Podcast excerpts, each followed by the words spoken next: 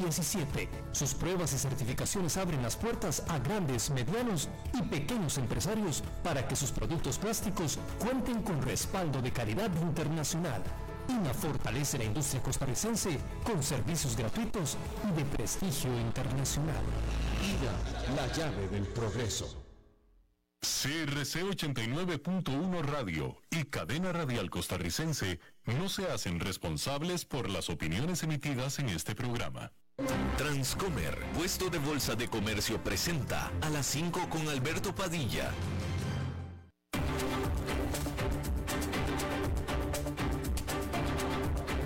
Inicia a las 5 con Alberto Padilla un programa diseñado con el objetivo de llevarte diariamente un tema de actualidad, acompañado siempre de reconocidos editorialistas, de lunes a viernes a las 5 de la tarde por CRC 89.1 Radio, a las 5 con Alberto Padilla. Hola, ¿qué tal? Saludos, bienvenidos. Muchísimas gracias por estarnos acompañando. Gracias por estar ahí. Yo soy Alberto Padilla y le mando Cálidos saludos desde la señal y las instalaciones de CRC 89.1 Radio en San José, Costa Rica, desde donde estamos transmitiendo a todo el mundo de habla hispana en Estados Unidos a través de Americano Media en XM Radio, canal 153. Para el resto del mundo de habla hispana estamos disponibles en vivo en Facebook Live en la página de este programa, así como también en el canal de YouTube de este programa y también estamos disponibles en podcast, en las eh, diferentes plataformas más importantes para ello, notablemente Google Podcast, Apple Podcast y Spotify. También otras cinco plataformas más. En esta ocasión, tratando de controlar los, los incontrolables, me acompaña el señor David Guerrero y la producción general de este programa, siempre poderosa desde Bogotá, Colombia, a cargo del señor Mauricio Sandoval. Hay que comenzar diciéndole que un renovado ataque a la ciudad de Kharkiv en el este de Ucrania, realizado por supuesto por las fuerzas rusas eh, eh, que comenzó desde el principio de la invasión. Ahora en esta jornada dejó al menos a ocho personas muertas. Esta ciudad, que se encuentra a aproximadamente 40 kilómetros de la frontera con Rusia, lentamente ha comenzado a recobrar la vida, a revivir. Pero el bombardeo de Rusia de más de otros 40 pueblos o poblados en la zona este de Ucrania ha destrozado al menos una docena de edificios altos de acuerdo a las autoridades locales. Y Rusia ha redoblado sus apuestas en sus esfuerzos para tomar control de toda la región de Luhansk, al estar sus tropas rodeando a las ciudades vecinas de Severodonetsk y Lysychansk. Y bueno, ahí lo tiene usted. Hay que decir que... Eh, ¿Qué le voy a informar? Déjenme le informo aquí que una, en Estados Unidos una corte estatal de apelaciones determinó que el expresidente Donald Trump debe de testificar como parte de una investigación sobre las prácticas de sus negocios personales. Letitia James, que es la fiscal general de Nueva York, eh, dijo eh, que, que fue la que comenzó con esta investigación civil desde el 2019. También dijo que deberían de presentarse a declarar sus dos hijos mayores, que son el número dos y número tres de sus empresas. Estamos hablando, hablando de Ivanka y de Donald Trump Jr. Los abogados de Trump han argumentado en contra de que él testifique porque dice que eh, sus respuestas podrían eh, tomarse y interferir con otra investigación criminal que está siendo realizada por la Fiscalía del Distrito de Manhattan. Eso es lo que alegan los abogados. Y bueno, ahí lo tiene usted. Ah, bien.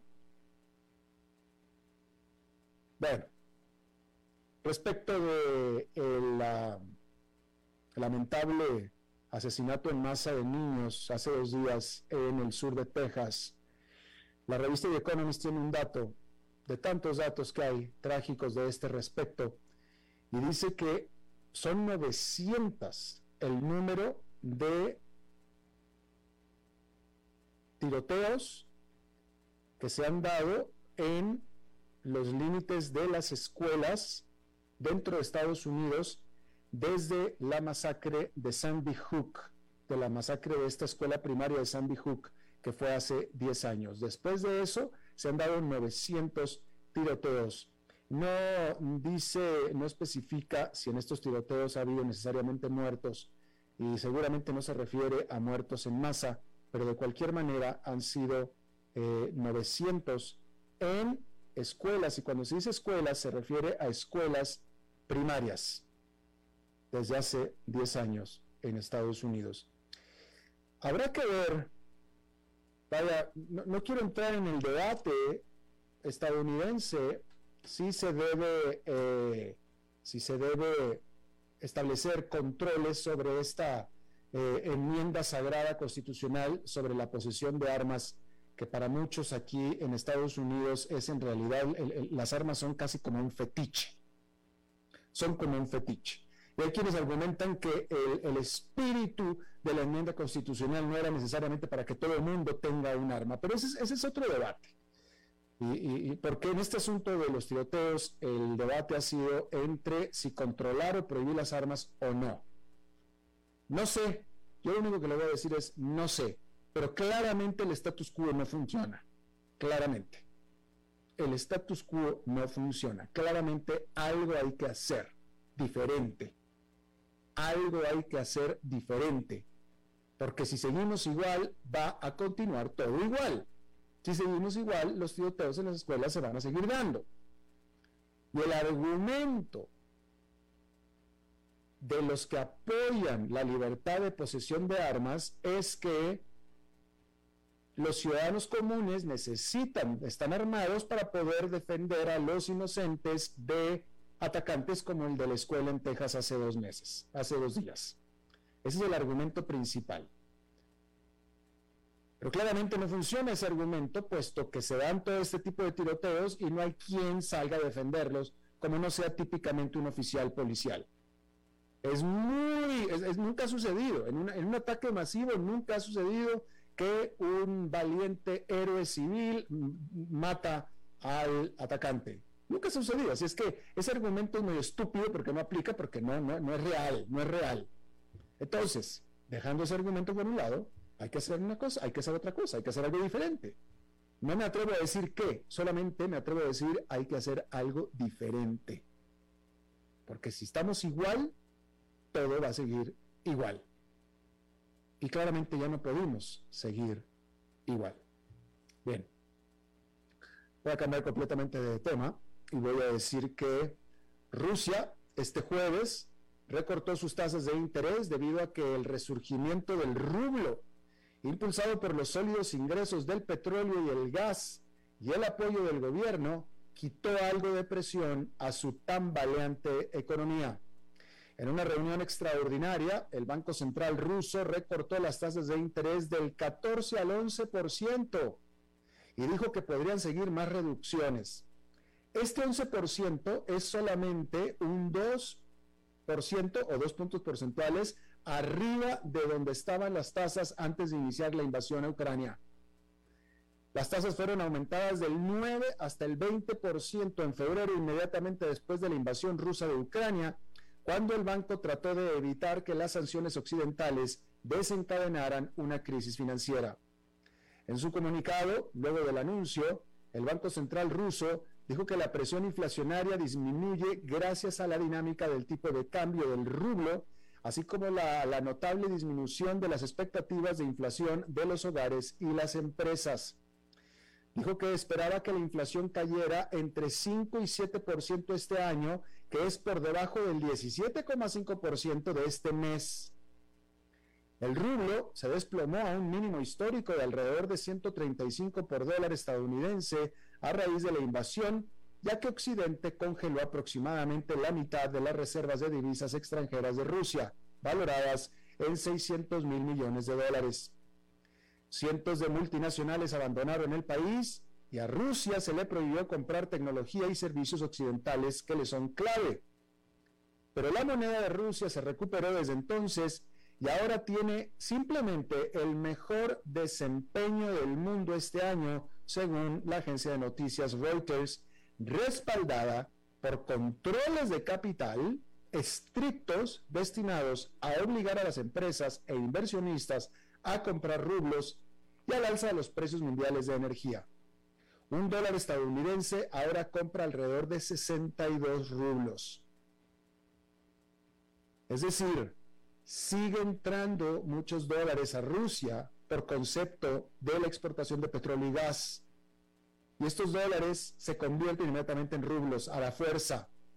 Y esto es un apoyo al rublo.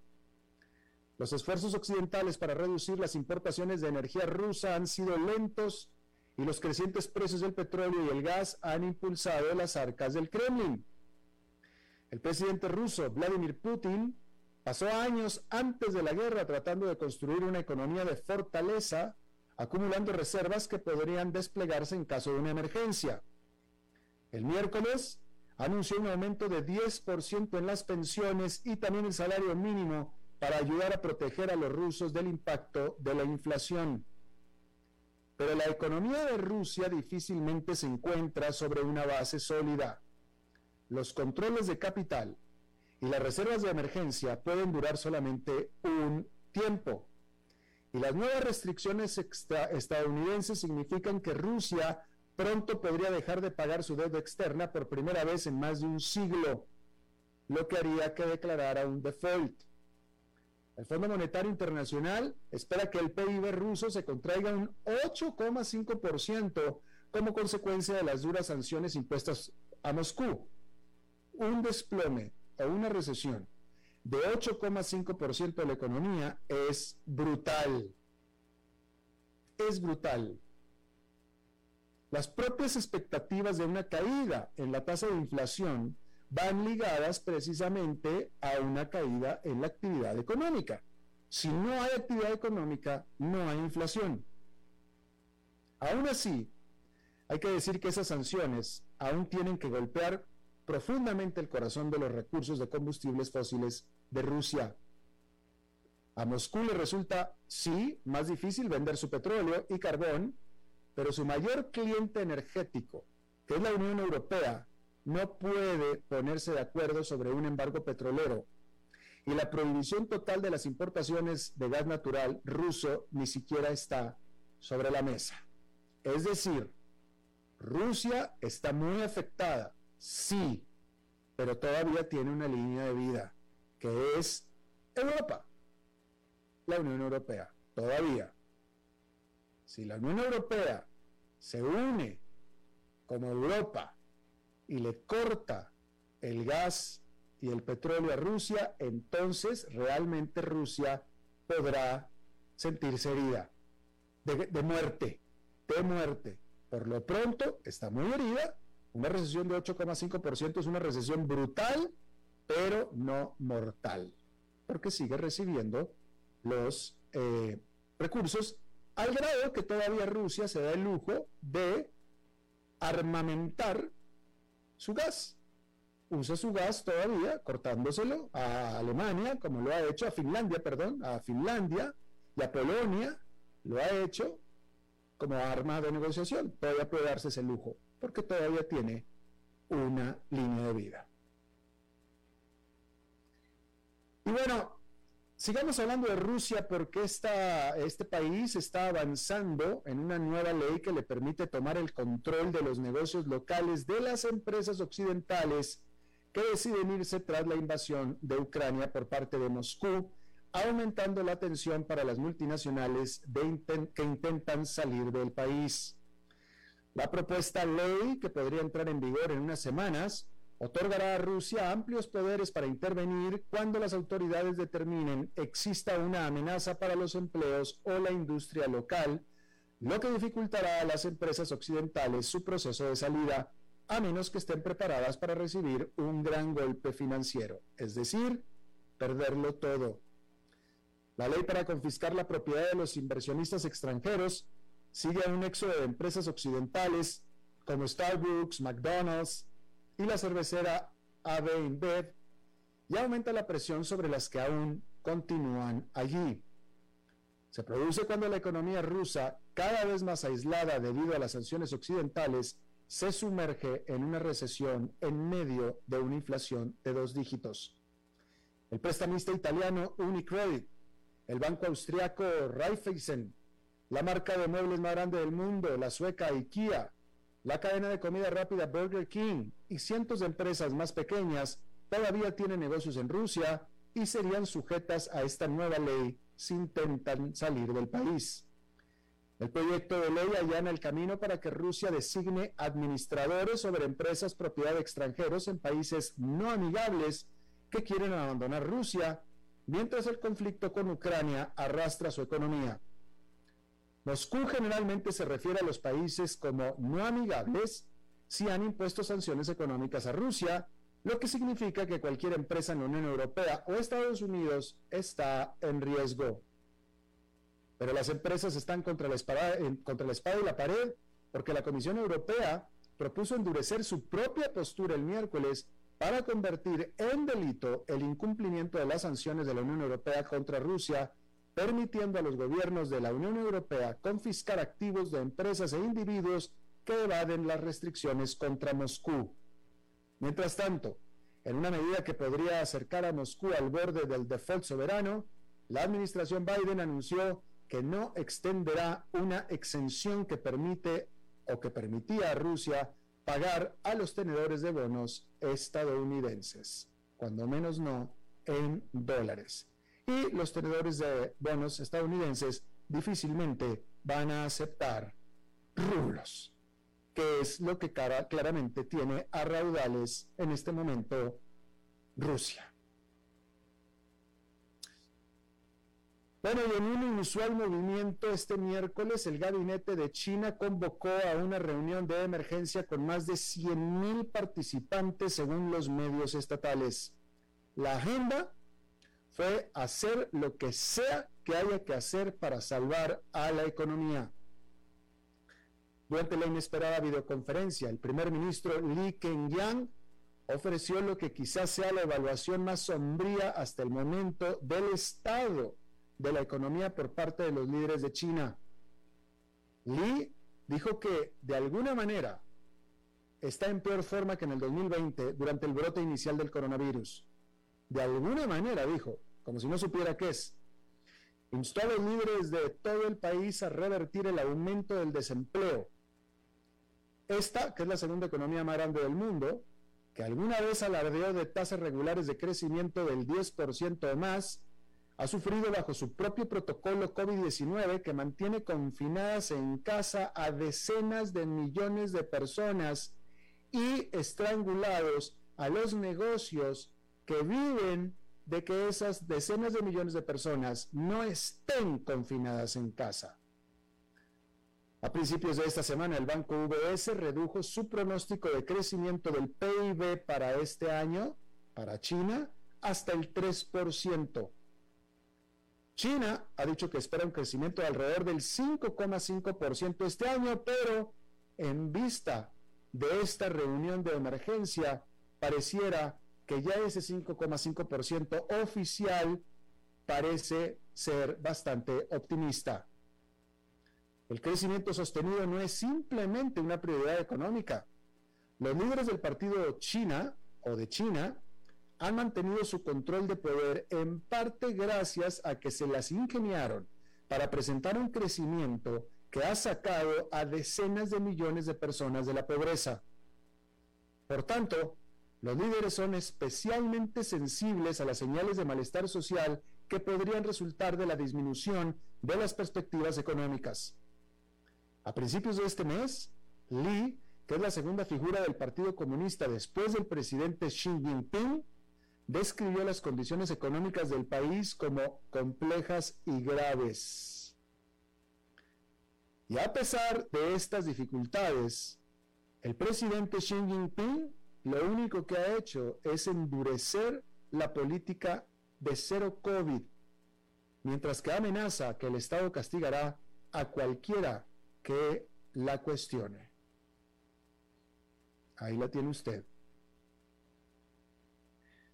Bueno, el cofundador de la moneda digital Ethereum, Gavin Wood, dijo que los inversionistas en criptomonedas deben ser más conscientes de lo que respalda sus tenencias después de una caída del mercado que eliminó más de 800 mil millones de dólares. Exactamente, 800 mil millones de dólares de su valor. Wood dijo a la agencia Reuters, asistiendo al Foro Económico Mundial en Davos, Suiza, dijo, espero que la gente preste más atención a lo que oculta el nombre de la moneda cuando se involucren en una comunidad, ecosistema, economía. Las firmas de criptomonedas y blockchain han estado muy presentes en la reunión de líderes empresariales y políticos de este año, a pesar de que, o justo porque, el valor del mercado se desplomó en las semanas previas al evento con la octava moneda más grande, Luna, prácticamente quedándose sin valor. Este científico informático británico, Wood, asistió por primera vez para hablar sobre una nueva asociación entre su proyecto blockchain Polkadot y el proyecto Liberty del multimillonario estadounidense Frank McCourt. Los blockchains son libros de contabilidad públicos que mantienen registros de transacciones en redes de computadoras y, junto con las criptomonedas, en gran medida no están reguladas. Al respecto, Wood declaró, Internet no tiene un concepto real de legalidad porque la legalidad es algo determinado por naciones soberanas. Wood describió que la nueva asociación tiene como objetivo descentralizar el control de la web y dar a los usuarios más control sobre sus datos. La tecnología no puede evitar que las personas cometan errores, pero puede ayudar a que aquellos que quieran comprender mejor los hechos del mundo y lo que están comprando, dijo Wood. Este hombre de 42 años, que también acuñó el término Web3 o Web3, también fundó la fundación Web3, que respalda la reorganización de la web lejos de las grandes empresas como Alphabet, propietario de Google, para los usuarios individuales. Bueno, y aquí en nuestro continente, en una nota que sorprendió a todos los que, eh, pues a todos los que conocen algo del tema, a todos los que conocen algo de, eh, pues de, la, persona en cuestión, hay que decir que eh, la, quien fuera congresista senadora de alto perfil, muy alto perfil colombiana, Piedad Córdoba, en un viaje que hizo a Honduras y en una visita que ella en Honduras hizo a la presidenta de Honduras, Xiomara Castro, entre otras cosas que fue a hacer, saliendo del aeropuerto de Palmerola de Honduras para regresar presuntamente a Colombia, vía Panamá, en un avión de copa, resulta que traía 68 mil dólares en efectivo obviamente no declarados. Traer 68 mil dólares en efectivo no hay ningún problema mientras alguien los haya declarado. Usted ahí tiene que recordar que una persona puede estar permitido hasta viajar con 10 mil dólares en efectivo sin declarar. Después de 10 mil hay que declararlos sí o sí. Bueno, pues la señora no traía 10 mil dólares, no, traía 68 mil. ¿Y para qué los traía?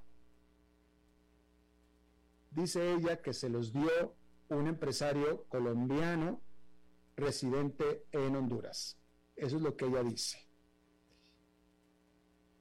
Sin embargo, este asunto apesta muy mal. Aunque hubiera sido, aunque hubiera sido el famoso empresario colombiano, apesta, tiene un tufo bien podrido y este asunto va a dar mucho de qué hablar. Hay que recordar que Piedad Córdoba de corte izquierdista, la presidenta de Honduras de corte izquierdista. Eh, hay muchos elementos de sospecha aquí, pero aunque no, dejemos esto, dejemos, dejemos a, eh, la presidenta de, de, Honduras a un lado. Sea lo que sea, lo que estaba trayendo Piedad Córdoba es rechueco y reapestoso. Y ya sabremos de qué se trata Ya vamos a ver de qué se trata. Pero aunque fuera la historia real y por tanto Rosita, de que fue un empresario colombiano radicado en Honduras, ya con eso ya peste bastante. Pero tenemos todas las razones para pensar que esa es la mentira. Esa es una mentira.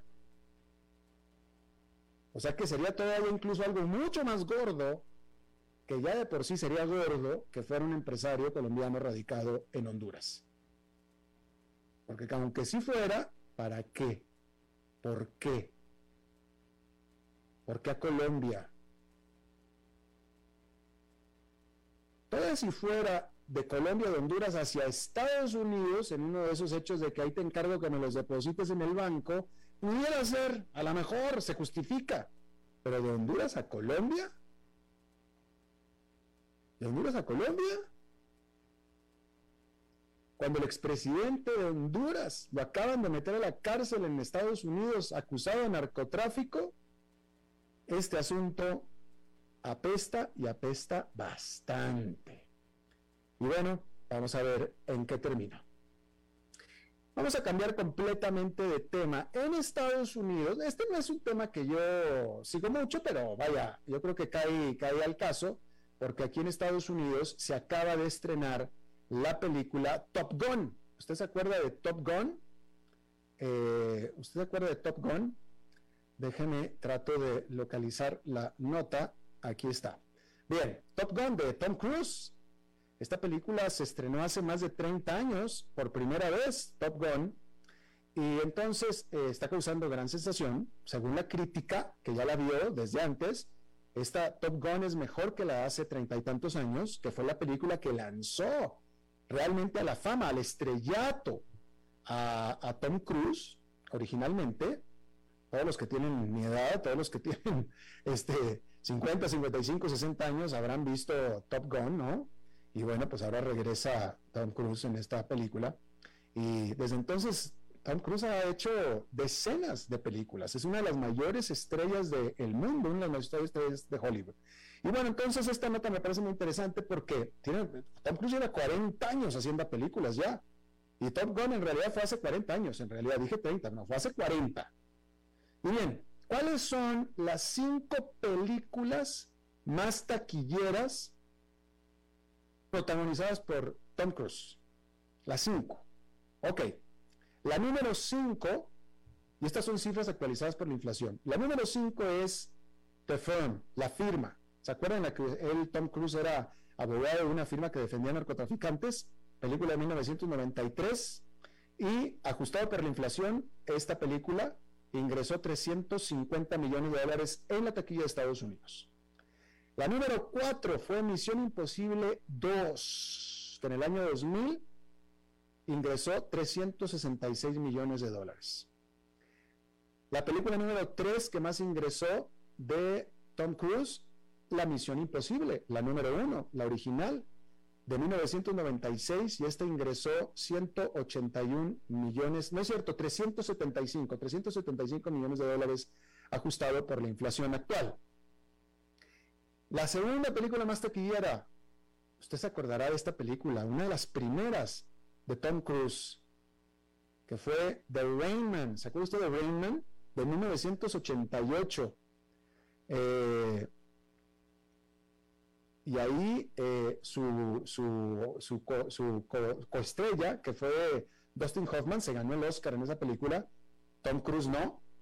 1988, 385 millones de dólares. Y la película más taquillera de, Top Gun, la número uno, precisamente de, Tom Cruise, la número uno, Top Gun, justamente Top Gun de 1986, que ingresó 444 millones de dólares. Ahí lo tiene usted.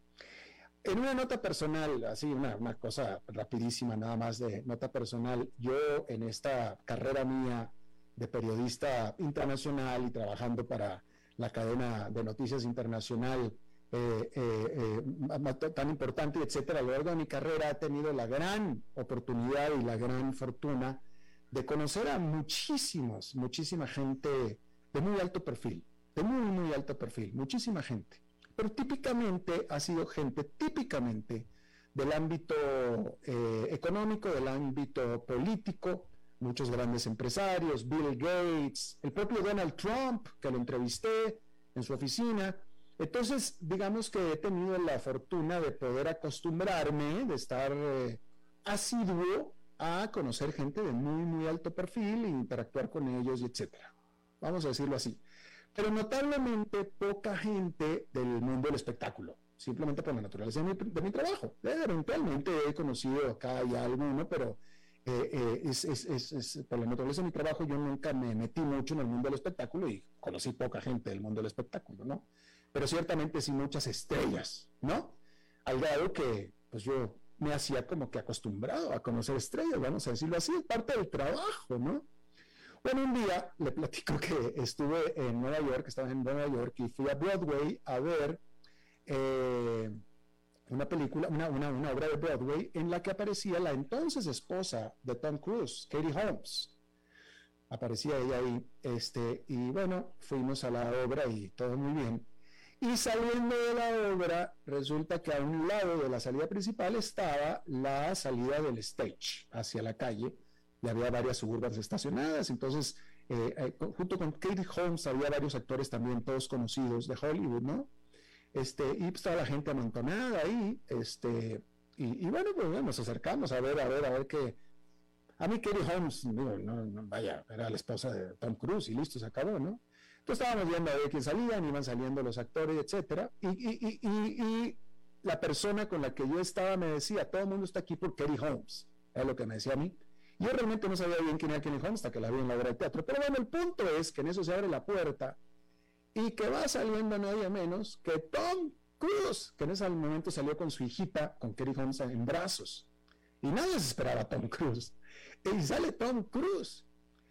Y, bueno, el punto es que eh, eh, yo escuché un grito ensordecedor, ¿no? Un alarido ensordecedor, ¿no? De, admiración, de, de sorpresa. Y dije, bueno, pues ¿quién es el que está gritando tanto aquí? Era yo mismo. era yo mismo. Yo no me esperaba encontrarme a Tom Cruise. Este, a Tom Cruise yo lo conocía bien en las películas, pero a Katie Holmes no. A Tom Cruise sí, pues yo no me esperaba. Y donde que yo muy acostumbrado, según yo me hacía, a, estar con gente conocida y famosa, y donde me topé a Tom Cruise intempestivamente, resulta que el que soltó el alarido de, exclamación fui yo mismo. En fin, una nota personal. Ese es eh, mi, mi, gran encuentro con Tom Cruise. Bien, vamos a una pausa y regresamos con nuestra entrevista de hoy. A las 5 con Alberto Padilla, por CRC 89.1 Radio. Hey, vos. Sí, este mensaje es para vos. ¿Cuánto dinero tenés en el banco? No te preocupes, yo sé, apenas para llegar a la quincena. Y si te despidieran, ¿de cuánto es tu fondo de emergencia? También sé la respuesta. No tenés nada para emergencias. Y si te pregunto, ¿qué porcentaje de tu salario ahorras? ¿Qué me vas a decir? ¿Acaso no estás harto de pensar en todo menos en tu futuro financiero? Deja de ser de los que pierden el tiempo y botan el dinero que cuesta tanto ganárselo. ¿Que quién soy yo? Soy tu yo del futuro. Y aún estás a tiempo de cambiar las cosas. Pero toma la decisión hoy. Transcomer, puesto de bolsa de comercio. Construyamos juntos su futuro. Somos expertos en eso. Desde los verdes bosques de nuestra montaña nos llega agua Cerros de la Riva, agua fresca de manantial que te permitirá vivir en equilibrio, proteger tu salud y la de tu familia, libre de sustancias químicas, envasada sin alterar su naturaleza a 2.000 metros de altura. Agua Cerros de la Riva, naturalmente neutral. Búscanos como cerrosdelarriba.gmail.com Llámanos al 8374 3229. Cerros de la Riva, Live Spring Water.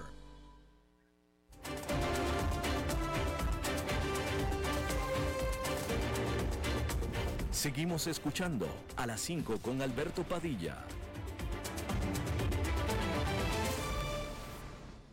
Muchísimas gracias por continuar con nosotros. Hace unos días, y se lo informamos aquí, la Organización Mundial del Comercio eh, hizo una recomendación, hasta donde tengo entendido fue solamente una recomendación, de que Costa Rica debería de eh, abrir sus fronteras, que las tenía cerradas, al aguacate mexicano. Usted conoce el aguacate, el aguacate es una, un fruto eh, mexicano. México es el país más exportador de aguacate del mundo y Costa Rica había determinado eh, eh, cerrar las fronteras al aguacate mexicano por consideraciones de orden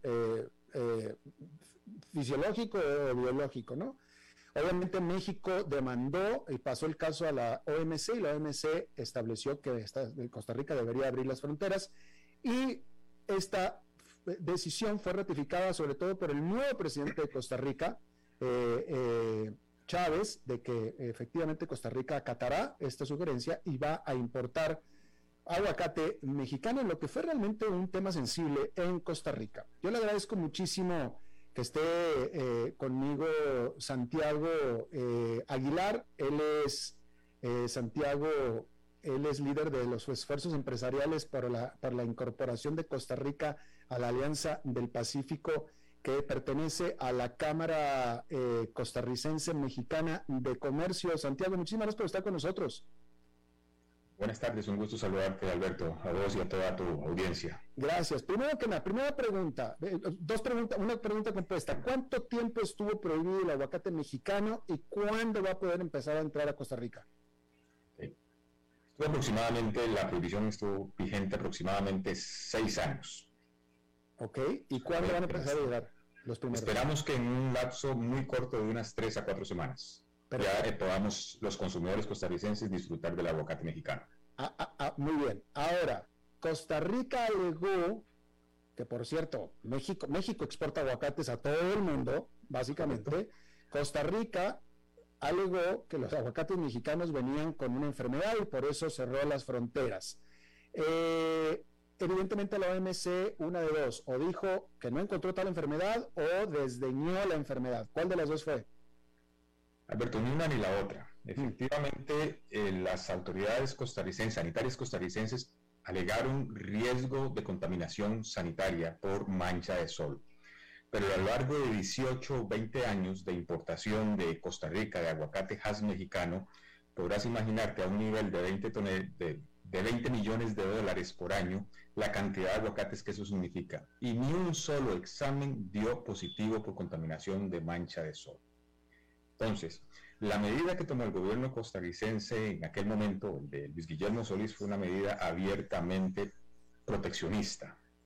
Eh, eh, o, sea que nos estás corroborando que la famosa excusa esta de la mancha de sol o de razones de enfermedad del aguacate mexicano en realidad no existió. No existió. O sea, no llegó un solo embarque, no hay un solo dictamen positivo de mancha de sol de las importaciones, de los análisis realizados a importaciones mexicanas. Ok, y de acuerdo, y, la, y OMS está, por lo visto, de acuerdo con lo que tú nos estás diciendo aquí. Ahora, déjame te pregunto, yo creo, que conozco la respuesta, pero te pregunto yo a ti. Una vez que dejó de llegar el aguacate mexicano a Costa Rica, quiero pensar que el aguacate que se vendía en Costa Rica, que era el doméstico, subió de precio. Es decir, es decir, es decir, el aguacate, una vez que dejó de llegar el aguacate mexicano a Costa Rica, el aguacate que se vendía en los supermercados de Costa Rica subieron de precio. ¿Correcto? Efectivamente, efectivamente, subió de precio el aguacate. Eh, claro, la producción de aguacate nacional no da abasto para la demanda que tiene el mercado y necesariamente el aguacate que llamamos criollo fue satisfecha por producción nicaragüense. Y Haas empezó a llegar de otros orígenes del sur del continente. Pero el resultado, y, el resultado fue que era un aguacate más caro. Hubo dos consecuencias directas para el consumidor. Uno, un aguacate más caro y de menor calidad. Hmm. Esas fueron las consecuencias directas que tuvo el consumidor. Eh, y, bueno, aquí sospecho, y esta es pregunta que yo te hago a ti, sospecho que la razón del gobierno de Solís de prohibir el aguacate mexicano habrá sido para proteger al agricultor de aguacate doméstico de Costa Rica. Eh, efectivamente, una, una combinación de factores. Esa es una que fue inmediata y otra que se dio durante el tiempo, que fue la elaboración de un programa de incentivo de producción de aguacate HAS en la zona de Los Santos, que hace seis años fueron sembrados y ya están dando sus primeras cosechas aquellos arbolitos. Eh, las calidades, pues desgraciadamente no son las mismas que se obtienen o que se pueden conseguir de aguacate mexicano, de concretamente del estado de Michoacán. Totalmente, pero, pero te vuelvo a preguntar entonces, eh, nos queda claro, sabemos, tenemos pruebas de que la razón por la cual el gobierno de Luis Guillermo Solís, el presidente Luis Guillermo Solís, prohibió la entrada del aguacate mexicano fue para proteger al agricultor o a un agricultor o a todos los agricultores de aguacates eh, costarricenses? Efectivamente, esa fue la medida, o sea, el resultado que buscaban fue ese disfrazados de lo que ya hablamos al principio, de un riesgo de contaminación de las plantaciones de mancha de sol en el país. Ajá. Eh, ¿Tan poderoso era el gremio aguacatero de Costa Rica o es que el presidente Solís o alguien cercano a él tenía un interés en particular? ¿Eran dueños de tierras de aguacates, algo así o qué pasó? Mm, esa respuesta no se la puedo dar a Alberto. Pero lo cierto es que, lo cierto es que este, ellos fueron los que se vieron ampliamente favorecidos. Por supuesto. Sí por supuesto. Eh, y México, bueno, me, llama la atención la reacción de México porque, vaya, eh, eh, México exporta muchísimo aguacate, no tiene problema para exportar aguacate, y sin embargo, Costa Rica siendo un mercado tan pequeñito en el sentido de que son solamente 5 millones de habitantes, eh, me parece que eh, eh, Costa Rica debe consumir demasiado aguacate para que México haya tenido la intención de irse directo con la OMC a decirle, tú me aceptas mi, mi, aguacate sí o sí, cuando lo que, lo que los mexicanos lo que deben enviar a Costa Rica es una fracción de lo que exportan. Vamos a contextualizar las dimensiones del mercado del aguacate. México es el primer productor mundial de aguacate el, y la mejor calidad por excelencia. La compra de aguacate de Costa Rica a México no representa el 1% de la producción anual de, de aguacate de México. Sin embargo, para México el aguacate es como para nosotros el café, el producto insignia, el producto estrella. Y existía un enorme riesgo reputacional de que otros, para México, de que otros países tomaran las mismas medidas y eventualmente pudieran afectar el consumo o las exportaciones eh, mexicanas de aguacate. Ese era el enorme riesgo que tenía. No tanto el tamaño del mercado costarricense, efectivamente el consumo per cápita de, aguacate en Costa Rica es relativamente alto, sin embargo, este, no le hacía, no movía la aguja en el, en el nivel de exportaciones de México. el tema iba por otro lado, el, riesgo, el riesgo que tenían eh, los productores mexicanos de que otros países emularan la medida de Costa Rica. Cosa que dichosamente no sucedió pero porque si no hubiera sido un tema mucho más, hubiera escalado mucho más, mucho más rápido. Así es. Estamos con Santiago Aguilar de la Cámara de Comercio Costa Rica, México. Eh, Santiago, eh, ya habíamos establecido antes en la entrevista que eh, a raíz de que dejó de traerse el aguacate mexicano, el aguacate subió de precio y los, los costarricenses estaban pagando por un aguacate más caro de menos calidad. Ahora que ya va a venir el aguacate mexicano de nuevo, ¿cuánto realmente el consumidor de Costa Rica podría esperar que caiga, que disminuya el precio del aguacate, el cual es caro, por cierto? O sea, yo no sé si ahora es más caro que antes o qué, pero el aguacate en Costa Rica es un aguacate caro. Vamos a ver. Aquí hay una, serie de factores que están afectando o que van a afectar el precio del aguacate ya cuando llegue el producto mexicano. Número uno, en este momento el aguacate mexicano, por la ciclicidad de su producción, está en el periodo bajo de, producción. Entonces los precios en México están altos. Ese es el primero de los factores. El segundo de los factores fue que en aquel momento, cuando se cerró el mercado, a lo mejor un dólar costaba 500, cerca de 500 colones. Hoy día vale 670 colones. Y son aguacates que se tienen que pagar en dólares. Entonces, cuando ocurrió este evento, un kilo de aguacate rondaba los 2.200, 2.300 colones. Eventualmente hoy, si se mantuvieran las mismas condiciones, ceteris paribus que llaman los economistas, eventualmente podrían rondar los 2.700, 3.000 colones. Sin embargo, habrá que ver cuál va a ser el acomodo del mercado.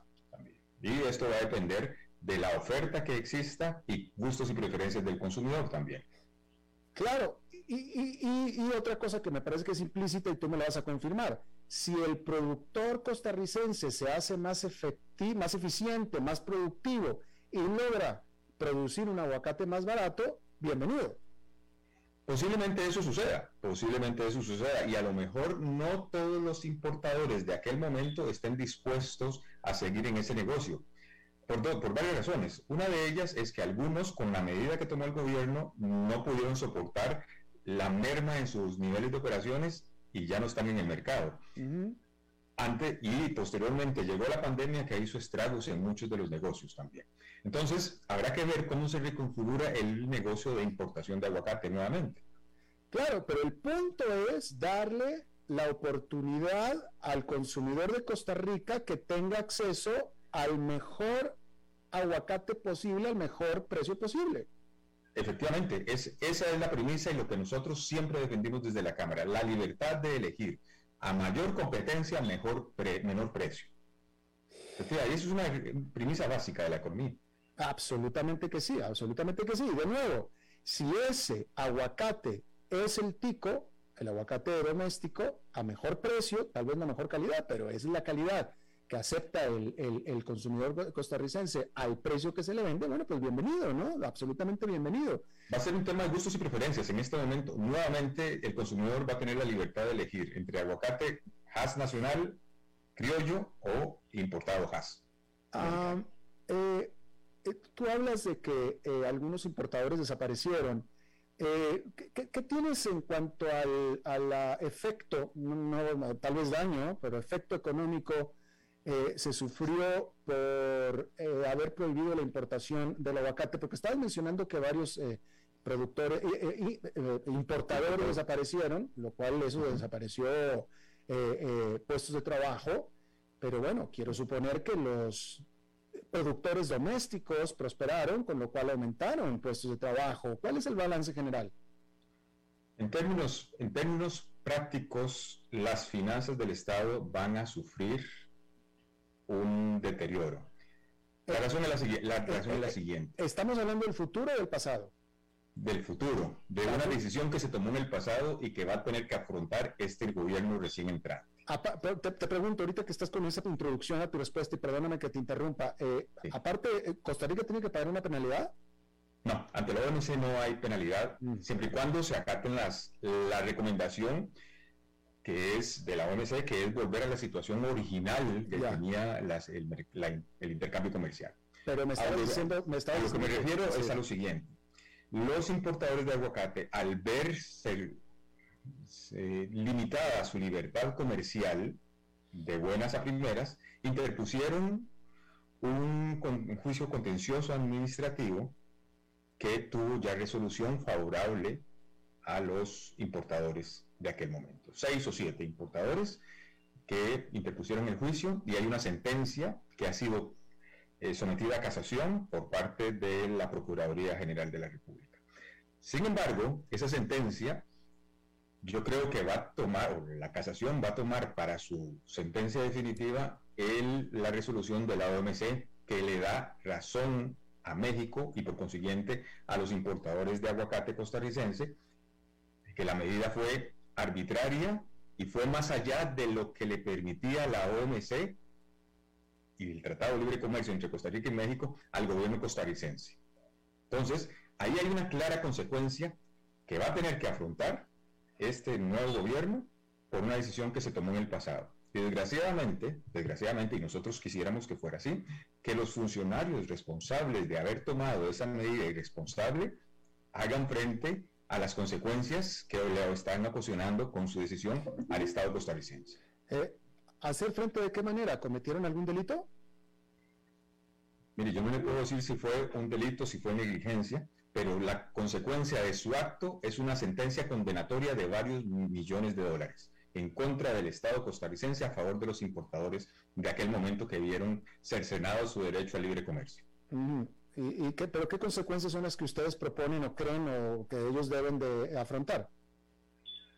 Pues mire, yo creo que un funcionario público debe afrontar las consecuencias, en este caso de índole económico, por los perjuicios que vayan tomando sus decisiones. Y le cuento, eh, el monto exacto no lo preciso, pero ronda, ronda los 40 millones de dólares la sentencia a favor de los importadores de aguacate que vieron cercenado su derecho.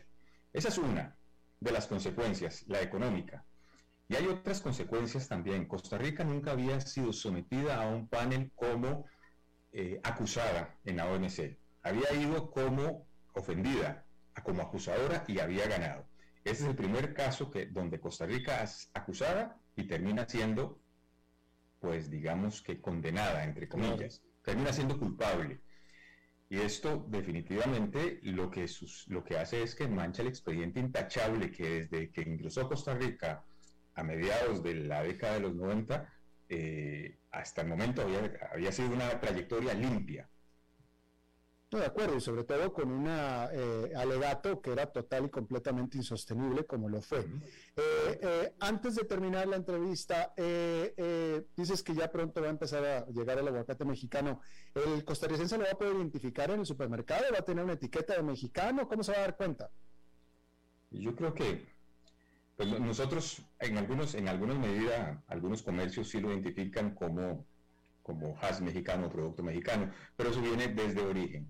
Eh, pues al final de cuentas va a ser un tema de pericia, de, y, te debo decir, el aguacate mexicano, su cáscara es característica y al pacto, después de haber eh, tenido la experiencia de seis años sin esa textura, con solo que la podamos ver y, y palpar, nos vamos a dar cuenta de cuál es su origen.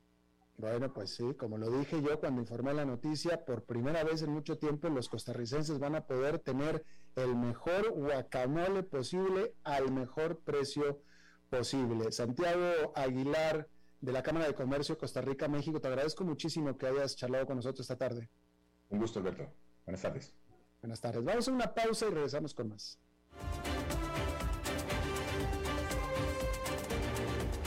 A las 5 con Alberto Padilla por CRC 89.1 Radio. Hey, vos. Sí, este mensaje es para vos. ¿Cuánto dinero tenés en el banco? No te preocupes, yo sé, apenas para llegar a la quincena. Y si te despidieran, ¿de cuánto es tu fondo de emergencia? También sé la respuesta. No tenés nada para emergencias. Y si te pregunto, ¿qué porcentaje de tu salario ahorras? ¿Qué me vas a decir? ¿Acaso no estás harto de pensar en todo menos en tu futuro financiero?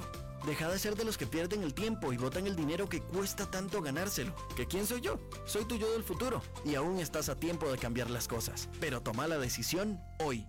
Transcomer, puesto de bolsa de comercio. Construyamos juntos su futuro. Somos expertos en eso.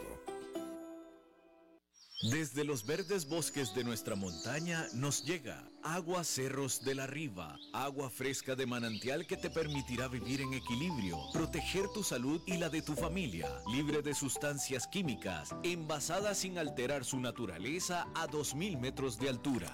Agua Cerros de la Riva, naturalmente neutral. Búscanos como cerrosdelarriba.gmail.com Llámanos al 8374-3229. Cerros de la Riva, Live Spring Water.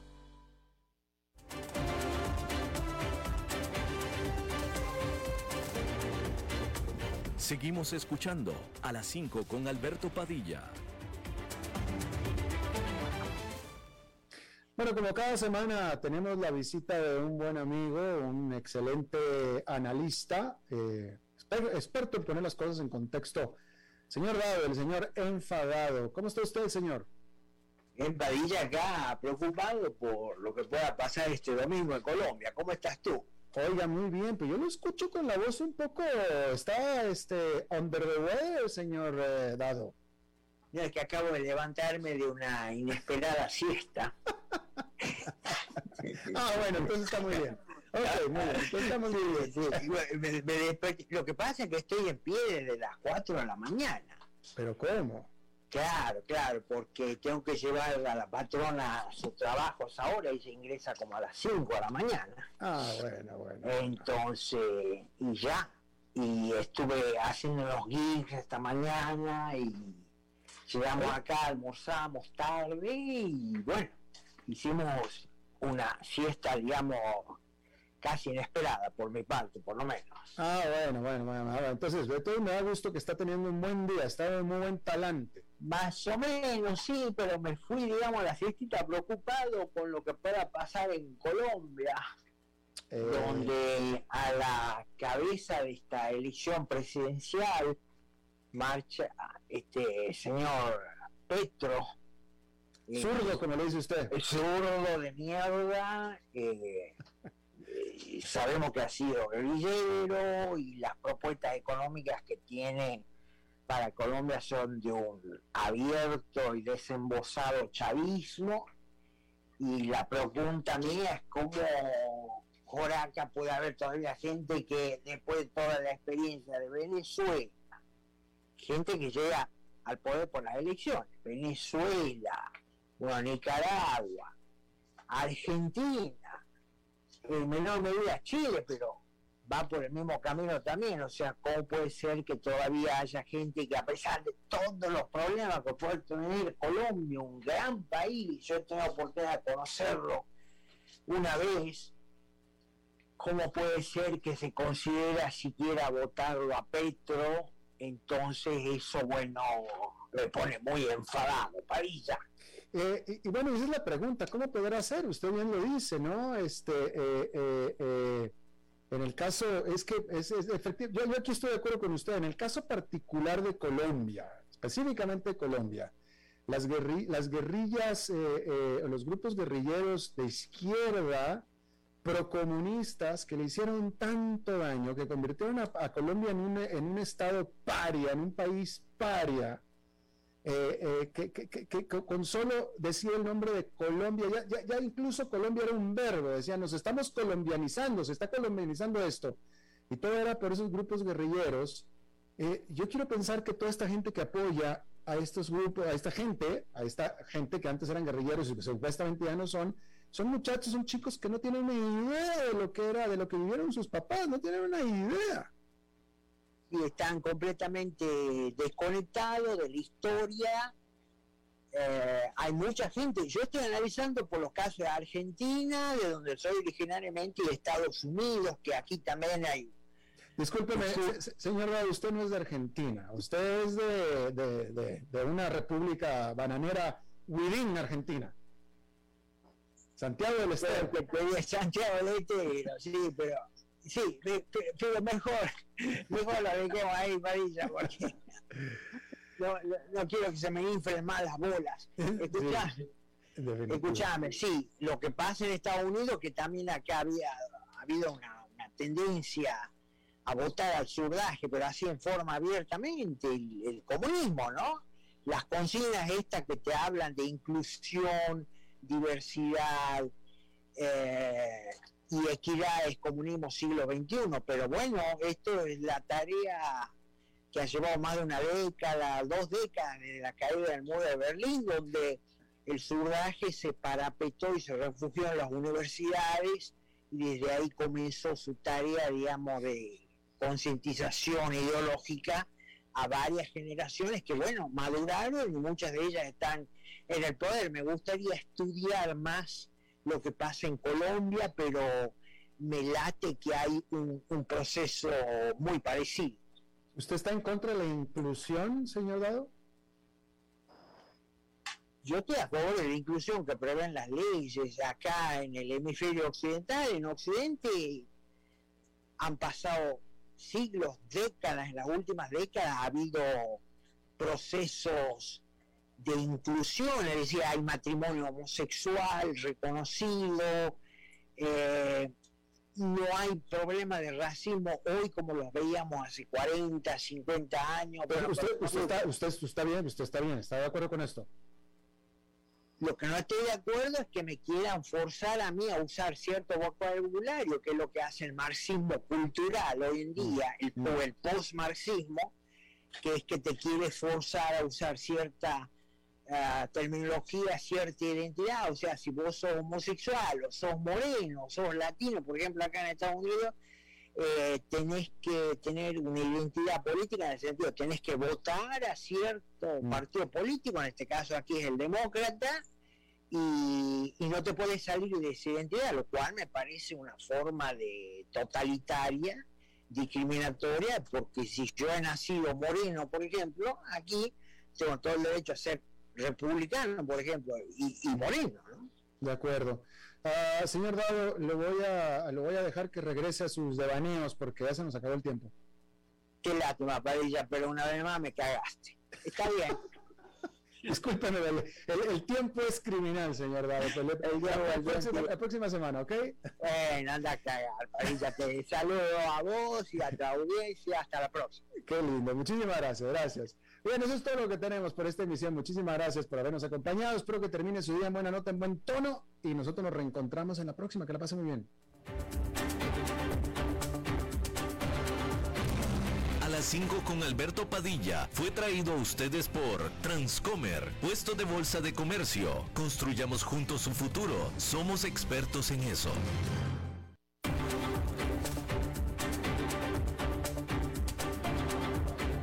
Concluye a las 5 con Alberto Padilla.